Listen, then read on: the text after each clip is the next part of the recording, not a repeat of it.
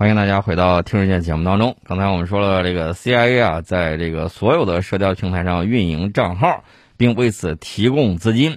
所以说呢，你就会看到，包括微博上面也有很多这种小作文啊什么之类的。然后呢，各种各样的带节奏。当然了，里面混杂的还有幺四五零的网军。那除此之外呢，大家可能会说，CIA 的这个我们见多了，能不能说点儿别的啊？别的当然也有。我们知道五角大楼跟 CIA 有的时候不太对付啊，因为互相抢生意啊。这个美国国防部呢，觉得你们手段太 low，老是搞一些偷鸡摸狗、暗杀什么之类的事儿啊，上不了台面。但是 CIA 和这个谁呢？和美国国防部在这个叙利亚也好，在伊拉克也罢。都有很多局域和问题，这个我们今天不聊这个，我们聊什么呢？我们聊美国国防部。美国国防部呢，长期与包括推特在内的社交网站秘密合作，运营虚假的社交网络账户，在中东等地呢实施网络信息战啊。有人可能会问，有没有咱们呢？中东等地啊，这个他们搞的这个网络信息战，主要要干的事情就是散播虚假信息。操控舆论，妖魔化他国，维护自身的这种霸权。然后，美国有一个调查网站叫杰基啊，这个杰基网站呢，他获得的文件称，这个美国国防部与推特的合作至少可以追溯到五年前。我觉得你说的这个有点太短了。这个二零一七年，美国国防部下属的主要负责中东事务的中央司令部，有一位名叫纳萨尼尔·卡勒的官员向推特方面呢发送邮件。要求推特对一批使用阿拉伯语发文社交的媒体账户呢进行解封。这个推特的内部日志就显示，在美国军方提出要求的同一天，推特工作人员呢就进入公司内部系统，为大约五十二个账户提供了一个特殊的豁免标签。这样一来呢，这些账户就上了所谓的白名单，不会受到推特内部规则的审查。这个记录显示呢，其中部分账号当时用中东当地语言发帖。为美国在也门无人机袭击平民死亡洗白，宣扬美国支持的叙利亚反政府组织，散布诋毁伊朗的这个言论等等，这个宣称叫不带偏见啊。美国军方的虚假账号却在指责伊朗啊，这个大家也看到了。今年八月份的时候，斯坦福大学呢就曾经曝光过美国政府的秘密项目，他们基于对推特、脸书啊等社交媒体二百多个虚假账号的分析。发现了一系列相互关联的账号，这些账号呢，用欺骗性的策略在中东和中亚地区宣扬亲西方的叙事，并且这一系列的秘密信息战攻势呢，已经至少持续了五年之久。那么，持续推进有利于美国及其盟友利益，并反对俄罗斯、伊朗等国的这种叙事就有很多。那么，通过分析各社交媒体平台提供的数据，研究人员推断。这些账号呢，部分与美国国防部跨区域网络倡议有明显关联。这个跨区域网络倡议是2008年由美国特种作战司令部发起的，他利用一系列网站影响舆论认知，在美军行动的同时呢，发动信息战。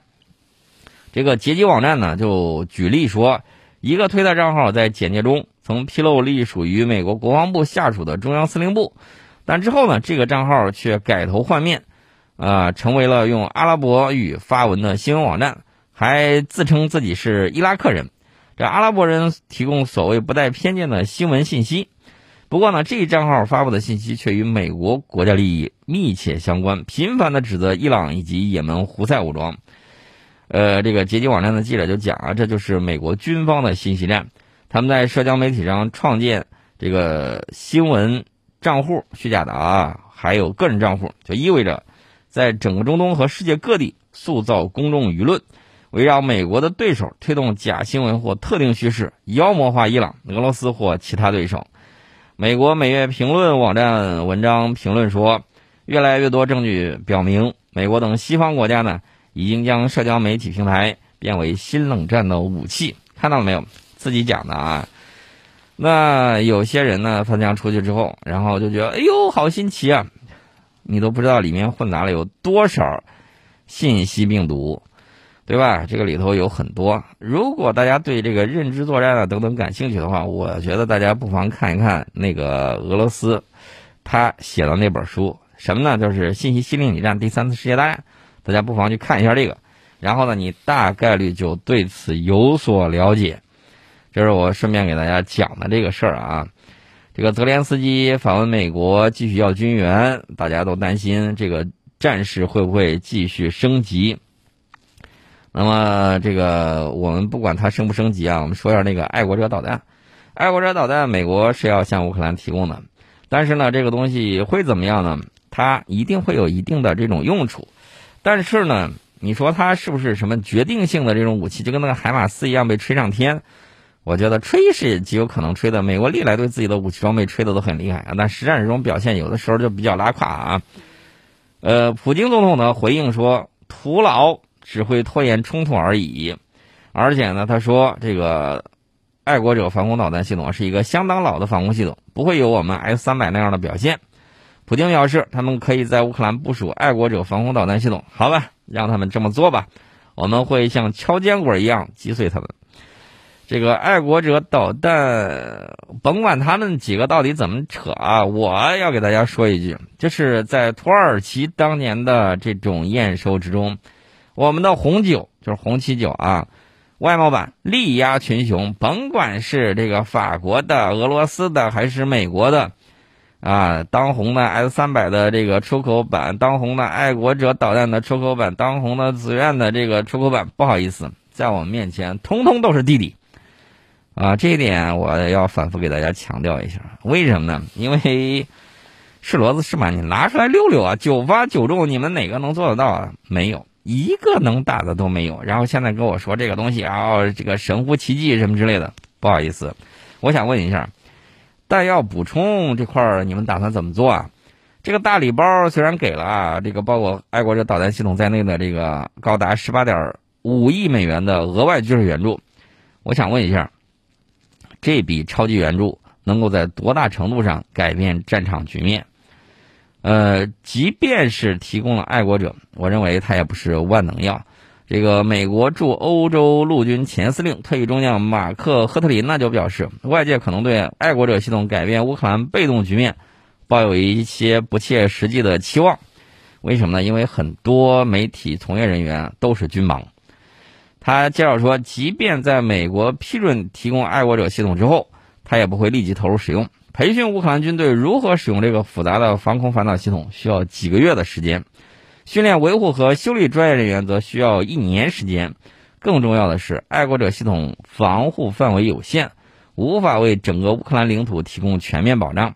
这些防空系统呢，不会在战场上四处移动。只能把它用于保卫最具有战略意义的目标，比如说基辅啊等重要城市。啊，这个国际战略研究中心导弹防御项目主任汤姆·卡拉科呢也承认，爱国者系统不是游戏规则的改变者，因为它仍然只是防御相对较小的范围啊。这个大家看到了吧？所以说呢，战场急需的弹药才是这次援助的大头，因为在激烈的炮战之中，乌军的弹药已经接近耗尽。欧洲各国的弹药储备也已经降低到了危险境地。这个时候，如果有外星人来揍他们的话，他们连炮弹都拿不出来，大概就是这么样一个情况。所以说，在此背景之下，向乌克兰提供急需的各种弹药，就是美国的当务之急。那么，提供的都有什么呢？啊，这个精确制导航空弹药。这个哈姆反辐射导弹、海马斯远程火箭炮的炮弹、五百枚精确制导的幺五毫米炮弹、一万枚一百二十毫米迫击炮炮弹、四点五万枚一百五十二毫米炮弹、两万枚一百二十二毫米炮弹、十万枚一百二十五毫米坦克炮弹。我想知道这十万枚一百二十五毫米的坦克炮的炮弹从哪儿变出来的？为什么呢？因为北约的坦克的口径跟乌克兰他用的苏式装备的那个口径它是不一样的。估计是从东欧各国搜刮而来啊！当然呢，还有这个数十种迫击炮系统，还有它的相关弹药以及装甲车，还有其他设备。其中这个幺五二毫米和幺二毫米的这个炮弹呢，都属于苏联、俄罗斯火炮标准，主要用于补充乌军老式的这个火炮的弹药消耗。这个东西大家再看看吧啊！大概就是这么样一个情况。俄罗斯的应对也是很激烈的啊！敏感的时刻，俄罗斯国防部长宣布扩军，这个扩军从一百万增加到了一百五十万。大家可能会说，这么多人他要干什么呢？我一直在讲，因为乌克兰的这个面积比较大，然后呢，二十万人是不太够使的。我反复给大家讲这个秦灭楚的这么一个故事啊，老将王翦就是一直跟大家讲啊，跟秦王也讲，那非得六十万不行，这个数量都是最最底线，不能再少了。那之前秦王让他的将军带了二十万灭燕的那个名将。带了二十万军队去楚国面前，碰到这个头破血流，这个大家也都看到了。所以说，一支数量、规模上档次的这么一个军队还是很有作用的。另外呢，我们也看到俄罗斯的一系列反制啊，这个泽连斯基到访美国的同时，普京宣布俄军的新型战略武器将投入使用核武库啊，这个展示的是亚尔斯地面机动洲际弹道导弹发射车啊，这个萨尔马特。警射洲际弹道导弹，啊，这个导弹的射程高达一万八千公里。那除了这些之外，俄罗斯这个俄军的总参谋长列出了美西方输送武器的这个清单啊，大概看看都有啥啊？这个超过了三百五十辆坦克，一千辆装甲车，八百辆装甲车，七百套这个火炮系统。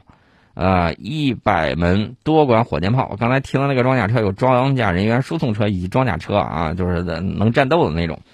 还有这个三十架直升机、四架飞机，至少五千架无人机。此外呢，对乌克兰的外国金融支持累计接近一千亿美元，其中美国和英国提供的资金是最多的。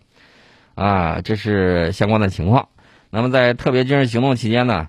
按照俄罗斯这个总参谋长的这个说法，是俄军精确打击了乌克兰超过一千三百个重要基础设施，降低了乌军的战斗能力。然后，俄罗斯总统普京签署了总统令，禁止俄企与不友好国家有关公司或个人部分业务往来，等等等等啊，这些东西呢，我们回头再给大家进行解读。